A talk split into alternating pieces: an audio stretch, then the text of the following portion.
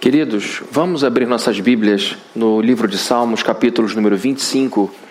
Nós vamos ler esse salmo juntos. Você pode acompanhar com a sua Bíblia, com a projeção aqui do vídeo wall. E vamos meditar sobre algumas passagens aqui desse salmo, crendo que Deus vai nos abençoar a partir dessa passagem maravilhosa. Salmo de número 25. Diz assim o texto: A ti, Senhor, elevo a minha alma. Em ti confio, ó meu Deus. Não deixes que eu seja humilhado, nem que os meus inimigos triunfem sobre mim. Nenhum dos que esperam em ti ficará decepcionado. Decepcionados ficarão aqueles que sem motivo agem traiçoeiramente. Mostra-me, Senhor, os teus caminhos e ensina-me as tuas veredas. Guia-me com a tua verdade, ensina-me, pois tu és Deus, meu Salvador. E a minha esperança está em ti o tempo todo. Lembra-te, Senhor, da tua compaixão e da tua misericórdia que tens mostrado desde a antiguidade. Não te lembres dos pecados e transgressões da minha juventude. Conforme a tua misericórdia, lembra-te de mim, pois tu, Senhor, és bom. Bom e justo é o Senhor, por isso mostra o caminho aos pecadores. Conduz os humildes na justiça e lhes ensina o seu caminho. Todos os caminhos do Senhor são amor e fidelidade para com os que cumprem os preceitos da sua aliança. Por amor do teu nome, Senhor, perdoa o meu pecado que é tão grande. Quem é o homem que teme o Senhor? Ele o instruirá no caminho que deve seguir. Viverá em prosperidade e os seus descendentes herdarão a terra. O Senhor confia os seus segredos aos que o temem e os leva a conhecer a sua aliança.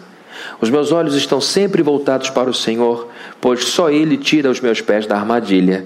Volta-te para mim e tem misericórdia de mim, pois estou só e aflito. As angústias do meu coração se multiplicaram. Liberta-me da minha aflição. Olha para a minha tribulação e o meu sofrimento e perdoa todos os meus pecados. Vê como aumentaram os meus inimigos e com que fúria me odeiam. Guarda a minha vida e livra-me. Não me deixes decepcionado, pois eu me refugio em ti. Que a integridade e a retidão me protejam, porque a minha esperança está em ti. Ó Deus, liberta Israel de todas as suas aflições. Vamos orar. Senhor, muito obrigado por essa passagem, por esse texto lindo. Que o Senhor, em nome de Jesus, pacifique o nosso coração, tranquilize a nossa mente, nos ponha totalmente nesse lugar, nos livre das preocupações com a segunda-feira e que, em nome de Jesus, o Senhor brilhe sobre nós como esse sol lindo sobre a nossa cabeça. Que o Senhor encha a nossa igreja da tua presença, da tua paz, aqui no primeiro andar, que tanto aqui quanto no primeiro andar a tua palavra seja ensinada, a tua palavra seja compartilhada. Que o Senhor nos abençoe, é o que nós te pedimos em nome de Jesus. Amém. Queridos, essa passagem revela algumas coisas a respeito do escritor, como toda passagem de Salmos costuma ser. Nós temos, por exemplo, os, os, textos históricos que não mostram necessariamente o autor o seu estado de espírito, a não ser quando ele escreve o momento em que viveu e ali relata seu próprio, sua própria história. Mas no livro de Salmos é sempre um texto autobiográfico. Há na passagem aqui algumas informações importantes do estado de espírito dessa pessoa, que no caso é o rei Davi. Davi escreve esse salmo tomado por um medo de ser humilhado. No verso de número 2, a Bíblia diz assim: Em ti confio, ó meu Deus, não deixes que eu seja humilhado, nem que os meus inimigos triunfem sobre mim. Davi teve uma carreira, é, uma carreira profética, porque foi profeta, não tão intensamente como Isaías, mas foi um profeta, ele profetizou o Messias.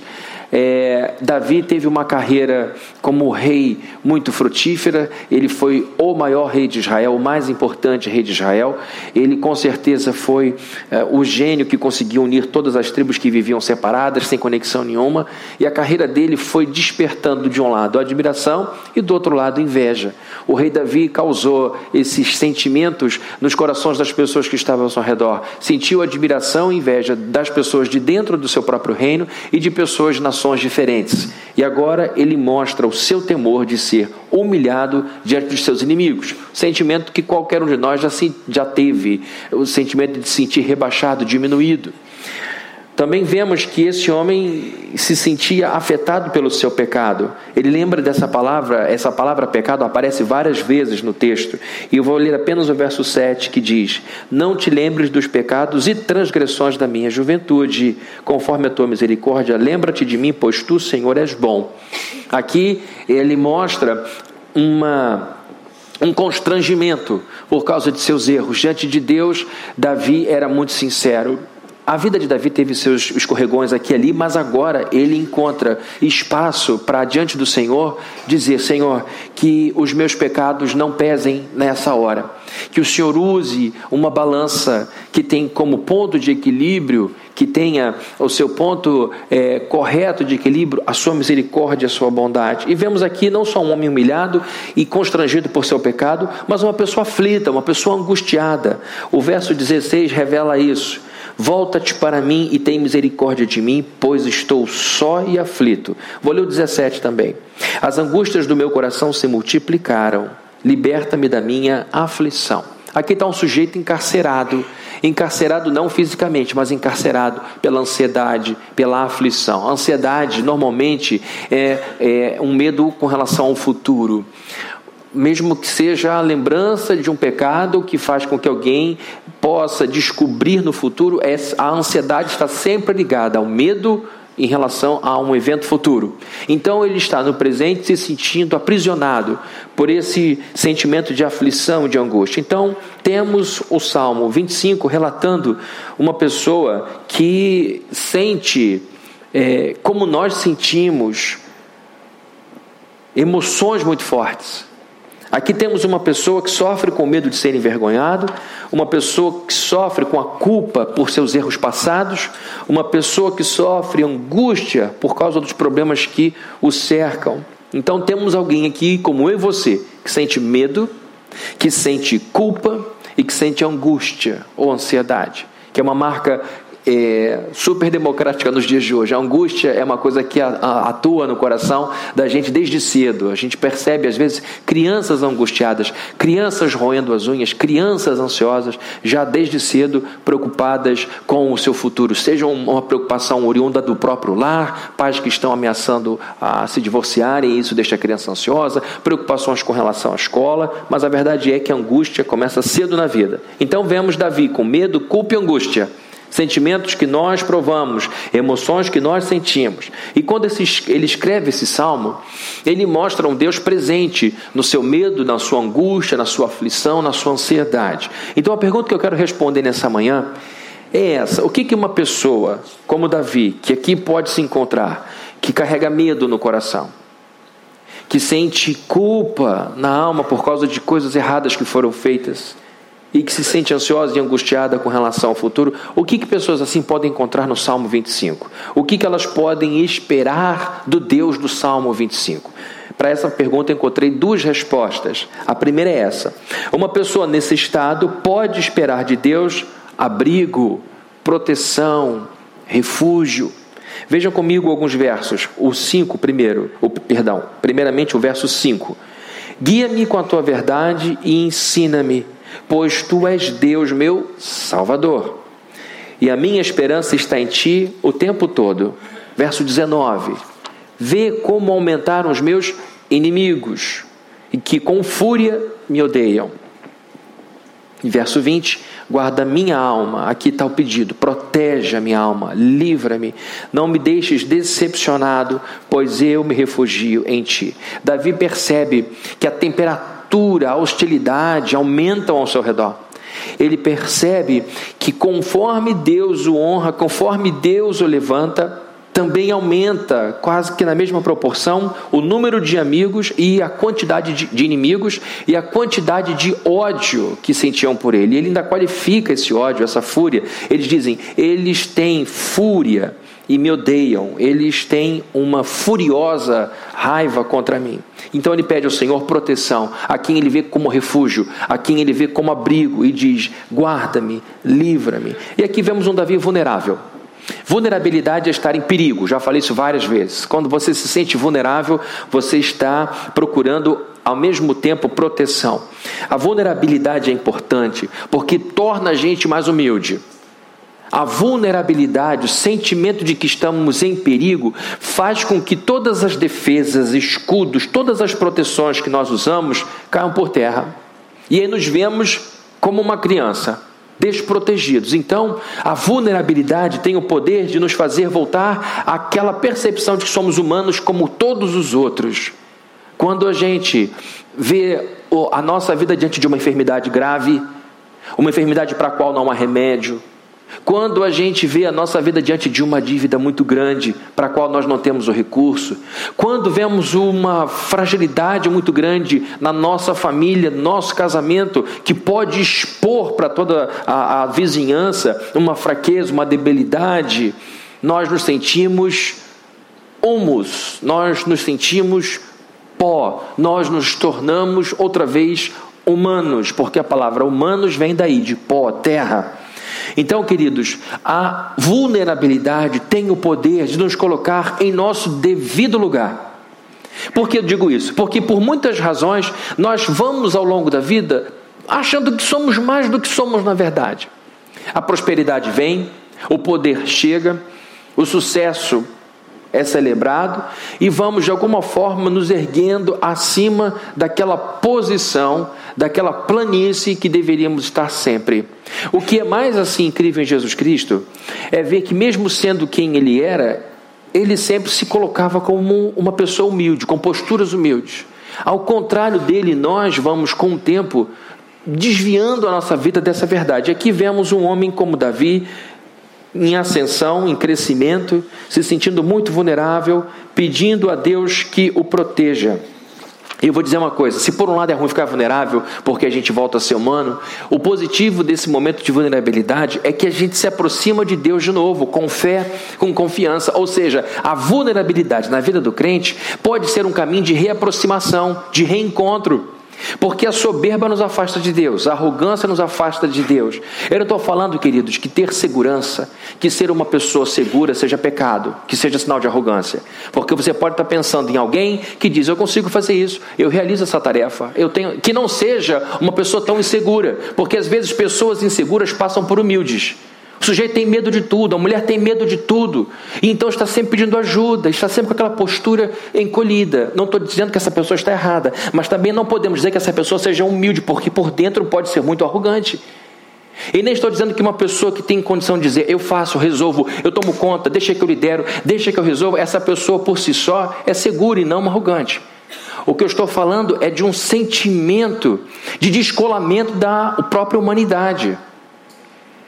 Aqui vemos Davi no sentimento forte de vulnerabilidade, correndo a Deus, dizendo: A ti, Senhor, eleva a minha alma. Esse é o ponto. Quando ele se sente humus, quando ele se sente pó outra vez, quando ele vai para o chão, ele pega o seu espírito e coloca-o na presença de Deus, e então ele, entre aspas, se eleva.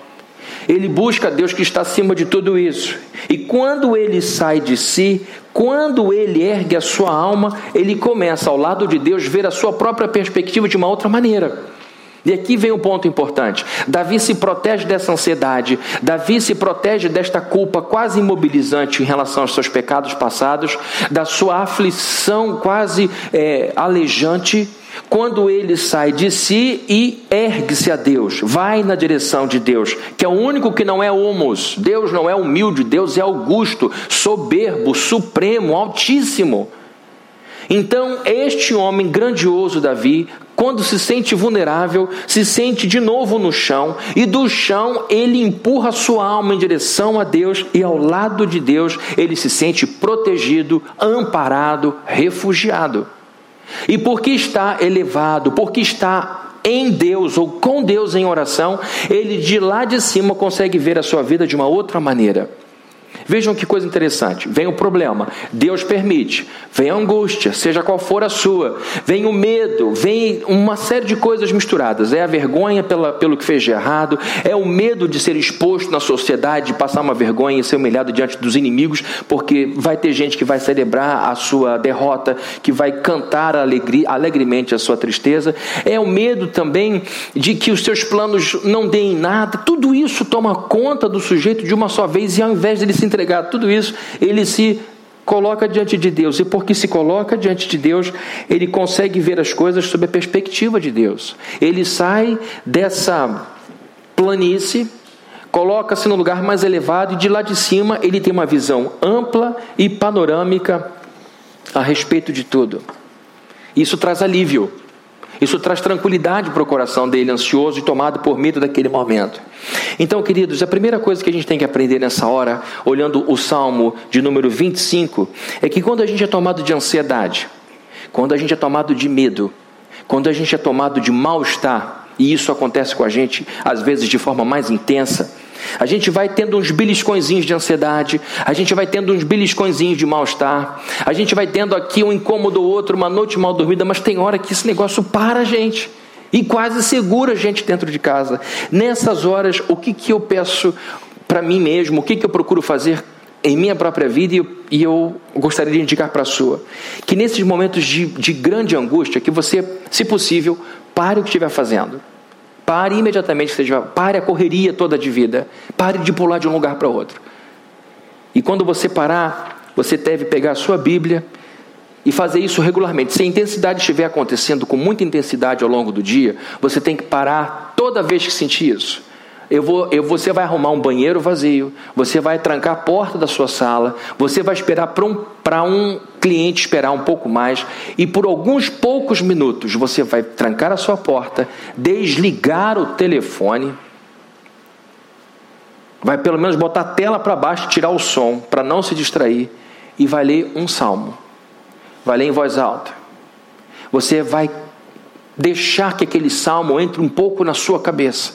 Você vai desintoxicar sua cabeça um pouco de problema. Isso, queridos, em cinco minutos dá para fazer.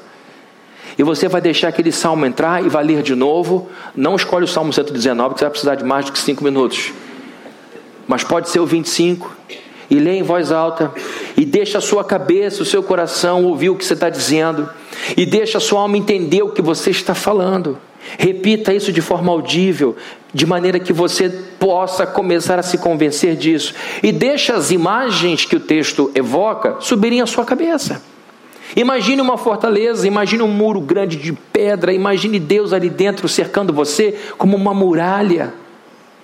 E você vai perceber que vai voltar a respirar de novo com calma, que você vai subir, que você vai elevar a sua alma para cima do problema, e aí depois desses 5, 10 minutos, você vai respirar de novo, repetindo um verso, uma frase para você. Aí você vai fechar sua Bíblia, vai dizer em nome de Jesus, amém. E você vai liberar seu telefone, abrir a sua porta e dar continuidade. Toda vez que essa vida quiser te chicotear, você vai arrumar um jeito de parar, vai encontrar um lugar e vai fazer isso de novo até você domar as circunstâncias. Agora, você só vai conseguir fazer isso se você levar a sua alma a Deus. Se você está vivendo muito intensamente, faça isso em pequenas doses ao longo do dia. Você vai perceber que as coisas vão trazer de novo para você, que essa, esse breve exercício vai reinstalar paz no seu coração, vai reinstalar tranquilidade na sua alma. Na medida em que você parar, subir seus pensamentos a Deus, ficar um pouco com Ele e deixar que esse medo, que essa culpa e que essa angústia sejam dissolvidas gradualmente na sua alma.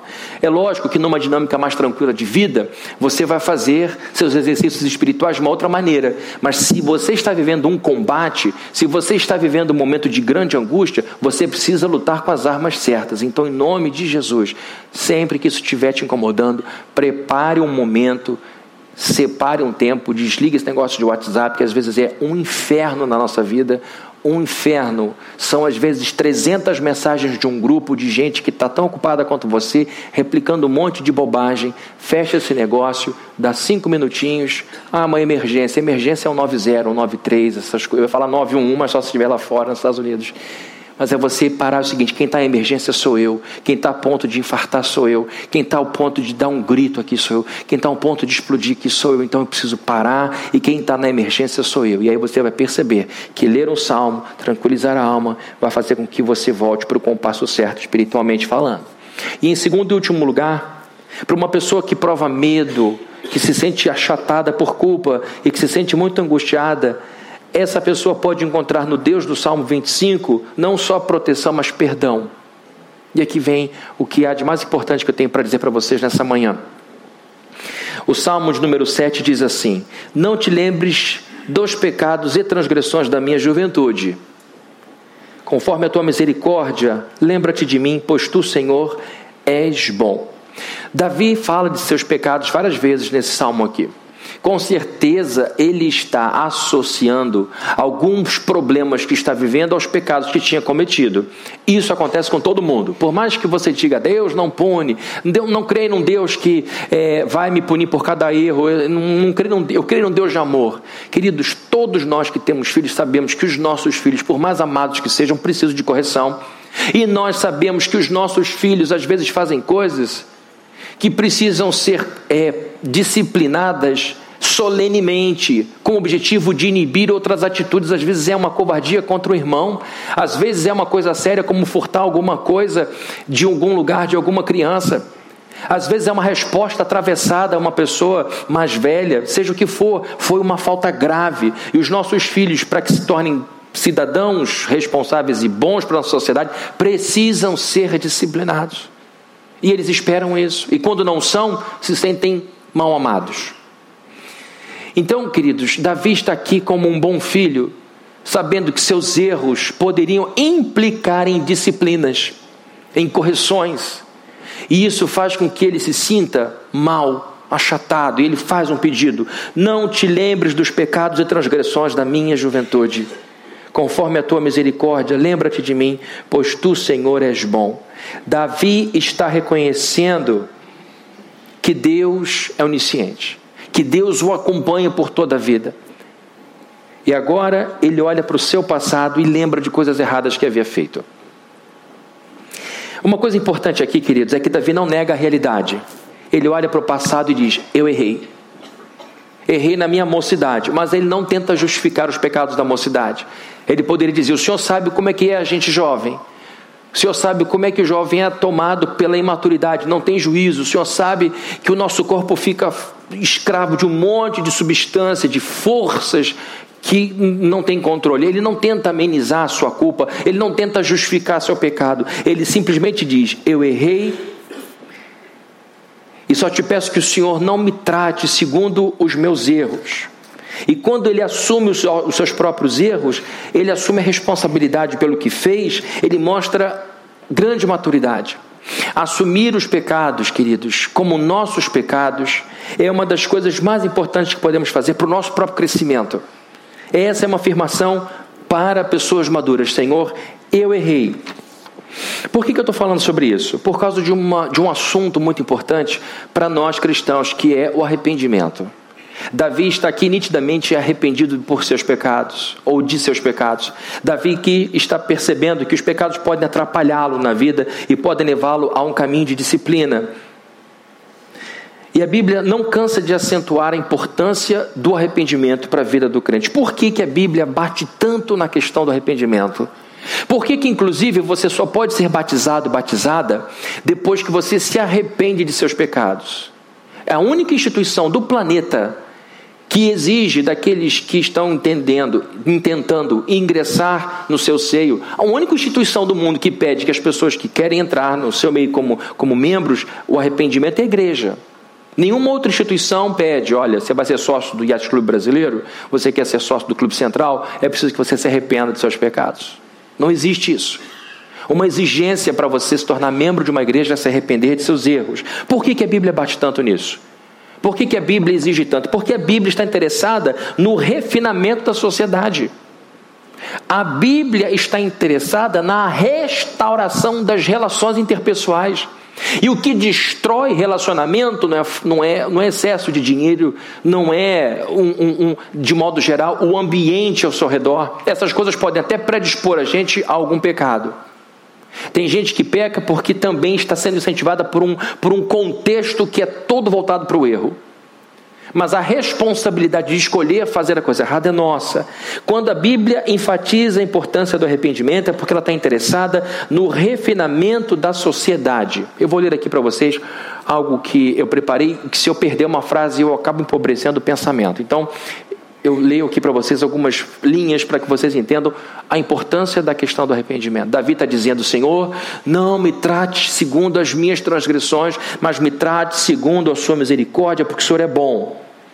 E eu estou dizendo que arrependimento, esse mal-estar que nós provamos por causa de um erro cometido é importante, porque para nós cristãos, o arrependimento é o ato central da virtude religiosa que consiste em um sentimento de rejeição sincera por um mau comportamento pregresso, que resulta na intenção de retorno contrito à lei de Deus. Quer que eu leia de novo? Não. Tá bom? É um mal-estar, é uma dor, é, é, é, é uma angústia que nasce da percepção de que fizemos algo muito errado com alguém. E antes de eu fazer algo errado com uma pessoa, eu fiz com Deus. Por quê? Porque Ele é onipresente.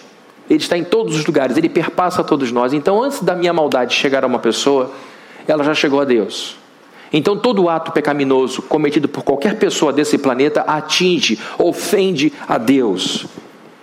E apesar do mundo ser do jeito que é, o mundo ainda é um lugar bom.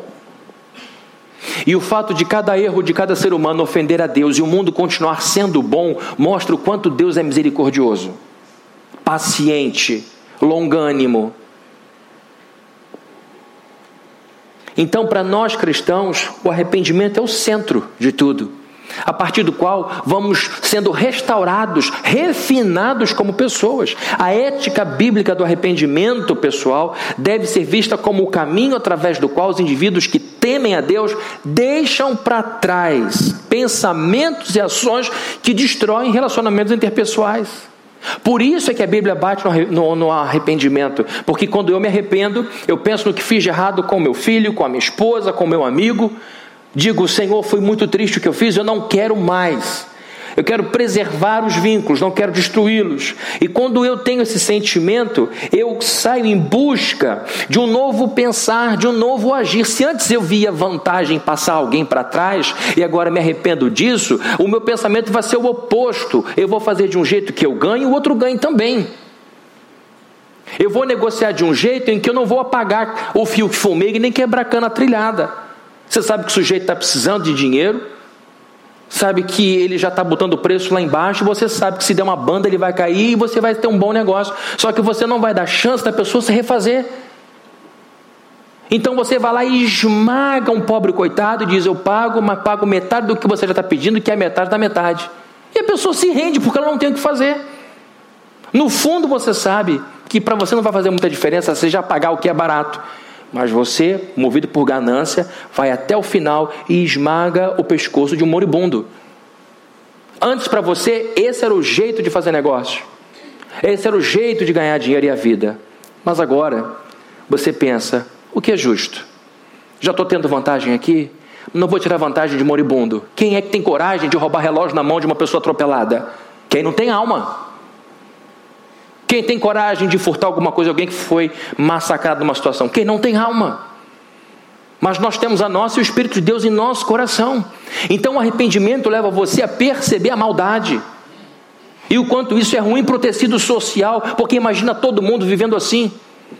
Para você saber o quanto seu pecado é danoso, basta você imaginar todo mundo ao redor vivendo desse jeito.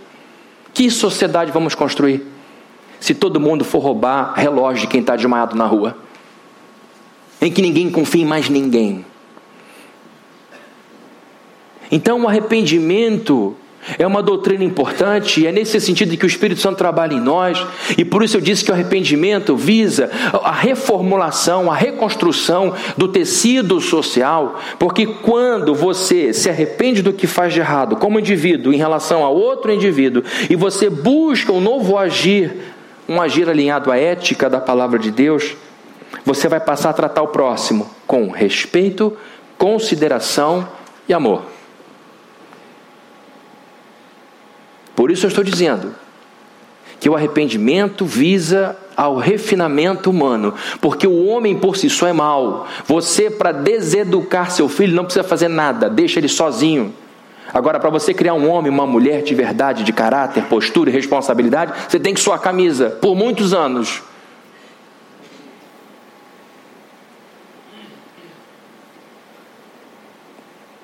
Se vários seres humanos, individualmente, buscarem arrependimento por seus pecados, a sociedade vai ser beneficiada por um coletivo de indivíduos assim arrependidos que, por temor a Deus, vão tratar o próximo com respeito, consideração e amor. Queridos, esse é o problema que ocupa a cabeça de vários teólogos, de vários pastores.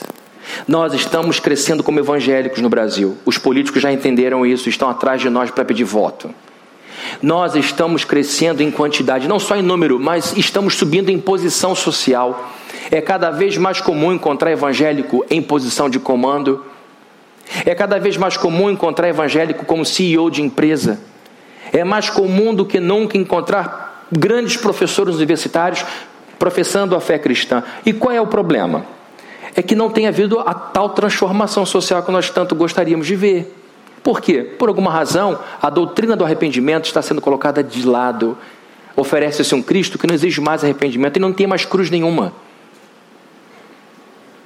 Esse é o problema de tirarmos da nossa vida essa vergonha que Davi bota no Salmo 25. Esse constrangimento, dizendo: Senhor, tu sabes de tudo, tu sabes de tudo. Eu te peço que o Senhor não me trate segundo o que o Senhor sabe em relação ao meu passado. Eu errei, mas me trate segundo a sua bondade. Ele não está pedindo a Deus para tratá-lo com misericórdia, para que logo depois do problema resolvido ele volte a pecar. Não. Aqui está um homem arrependido a razão pela qual estamos aqui não é só para termos o nosso fardo aliviado, é para sairmos daqui como pessoas melhores, pelo menos estimulados a isso.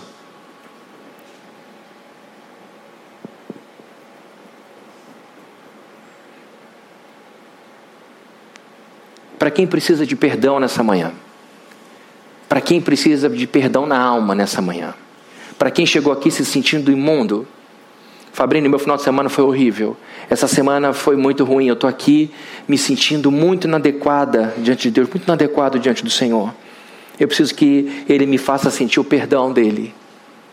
E a gente sabe como é importante ter o perdão de algumas pessoas. A gente sabe como é bom ouvir da outra pessoa: Eu te perdoo, tudo bem, vamos recomeçar.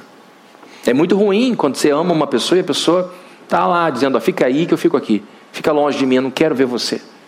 Mas é bom demais quando essa pessoa que nós ofendemos olha para nós e diz: tá bom, segura na minha mão de novo, vamos já começar, vamos andar. Para que você peça perdão adequadamente a Deus e mude e prove o verdadeiro arrependimento, é importante você se colocar no lugar de quem você traiu. Coloque-se no lugar de quem você traiu. Isso vai fazer você sentir um pouco do que o outro sentiu. Para você pedir perdão corretamente diante de Deus, é importante que você se coloque no lugar de quem você humilhou. É importante que você se coloque no lugar de quem você decepcionou. É importante que você se coloque no lugar de quem você abandonou. E aí você continua a sua lista. A ênfase é colocar-se no lugar. Colocar-se no lugar. Isso vai fazer você primeiro sentir vergonha. Maneira para melhorar, mas antes de melhorar tem que piorar um pouquinho. Primeira coisa que você vai sentir é uma vergonha. Como eu pude fazer isso? Porque enquanto a gente não está disposto a fazer esse exercício de, de pedir perdão direito, a gente vai ficar cheio de justificativa. Mas ele fez, ela pediu, eu também sou humano, afinal de contas eu suportei demais. Tudo para você não sentir a vergonha necessária para uma mudança. Enquanto você se protege com desculpas, você não muda. E o pior é quando a gente cria uma coraça e diz: Eu sou assim, não muda nunca mais, envelhece desse jeito. Quando você se coloca no lugar de quem você é, maltratou, você sente vergonha, um mal-estar forte, mas em oração, você começa a sentir a presença de Deus dizendo: Vamos recomeçar. Você começa a provar o que Davi provou: o Senhor é bom e por isso aponta o caminho aos pecadores. Você percebe que essa dor, ela dura por um tempo, mas não para sempre. Só em casos patológicos. Quando a Bíblia te promete o perdão e você continua se sentindo esmagada. Aí você tem que procurar psicólogo para te ajudar a ver onde é que está o norte da sua alma. Que não deixa você se sentir amado e amada. Aí é uma questão de terapia mesmo, de cuidado do seu espírito tem alguma coisa quebrada. Mas em circunstâncias normais, você vai percebendo que depois da vergonha e do mal-estar, vem um amparo, vem um cuidado, vem uma luz na cabeça que faz com que você entenda que existe motivo para esperançar, para voltar a ter de novo coragem para recomeçar a vida e mudar. Então, queridos, o Salmo 25, resumindo aqui, fechando o pensamento, é um salmo escrito por um ser humano para seres humanos. Nós somos como Davi, sentimos medo. O medo às vezes paralisa, o medo às vezes desespera. Como Davi, sentimos culpa e vergonha por nossos erros, e isso enche a gente de angústia. Medo, culpa e angústia. E para isso nós temos o Salmo 25. E no Salmo 25, a gente encontra um Deus que nos recebe nesse desespero corra para Deus, voe para Deus, não dê mais um passo sem antes fazer aqueles exercícios que eu te falei. É hora de parar e dizer o seguinte: minha cabeça está pegando fogo, se eu não parar agora, eu vou sucumbir de alguma forma. Eu vou errar de alguma outra maneira. Então, feche seu quarto, fique longe do seu telefone, põe um bebê para dormir se for criança pequena. Filho pequeno não é fácil, eu sei o que é isso. Deixa a pessoa lá. Se a sua mãe, seu pai, alguém pode ficar com seu filho, deixa ele ficar um pouquinho. Fala, eu preciso de uma manhã para um retiro. Por favor, me salva de, desse pequenininho que está acabando com o meu sossego nesse momento. E aí você vai fechar e não vai ligar a televisão nem nada. E você vai colocar seu joelho diante de Deus, com a sua Bíblia na mão, e vai dizer: Senhor, eu preciso ouvir tua voz voz, e aí deixa o salmo abrir e falar. Pode usar o próprio 25, ou uma outra passagem que te dê bem-estar, e vai falando para você, vai falando para você, queridos, eu tenho certeza de que o resultado vai chegar na hora. Deus vai te abraçar de novo. Fala dos seus pecados, põe-se no lugar de quem você é, ofendeu, maltratou, humilhou, de quem você traiu e peça perdão a Deus e diga: Senhor, eu não quero nunca mais fazer esse tipo de coisa. E você vai perceber que além do abrigo, Deus vai te dar perdão e você vai levantar pronto para ir buscar seu filho pequeno e dar continuidade à sua paternidade, maternidade, mas acima de tudo, dar continuidade à jornada que Deus tem para você nessa vida. Os pensamentos de suicídio vão embora, os pensamentos autodestrutivos vão diminuir e você vai voltar a pensar como filho de Deus, como filho de Deus. Amém? Vamos orar? Pedir a Deus a sua bênção. Senhor, nossa vida aqui é muito intensa, como era intensa a vida de Davi. A tecnologia que muda um pouco, mas o ser humano é o mesmo. Nós te pedimos em nome do teu filho a tua bênção sobre nós que estamos passando por momentos de angústia, de medo, de abatimento. Eu peço ao Senhor por aqueles que estão com o coração fora de controle, que estão com a mente sobrecarregada e que nem pensam mais direito. Que no nome de Jesus essas pessoas façam como Davi fez. A ti, Senhor, elevo a minha alma. Que essas pessoas parem o que estão fazendo e que possam, de joelhos dobrados, num momento de solitude, que possam erguer-se em direção ao Senhor e que possam, nessa nessa hora, tranquilizar a alma, nesse reencontro com Deus, que faz tudo ser ressignificado, que esta visão do alto possa ser a que predomine sobre a vida da pessoa, e que depois desse momento de aproximação de Ti, o Senhor traga luz suficiente para a gente ver onde está o nosso erro, o que fizemos que magoou alguém, que magoou a Ti, que nos arrependamos disso, que sintamos o mal-estar, que sintamos a dor, que sintamos a vergonha mas que sintamos também a tua reaproximação, o teu cuidado, o teu carinho e que possamos ouvir a tua voz. Vai, não peques mais, recomece a sua vida, restaure a sua vida. E que assim, amado Deus, protegidos e perdoados, nós possamos continuar te cultuando e dar também continuidade à história que o Senhor começou em nossa vida. Que não haja mais interrupções, que não haja mais sentimentos de autodestruição, mas que a gente possa caminhar de glória em glória na direção do nosso Deus, que nos aguarda do outro lado do Jordão, Senhor. Em nome de Jesus te agradecemos e que a graça de nosso Senhor Jesus Cristo, o amor de Deus, o nosso Pai, e a comunhão e consolação do Espírito Santo estejam com todos aqui presentes, desde hoje e para todos sempre. Amém.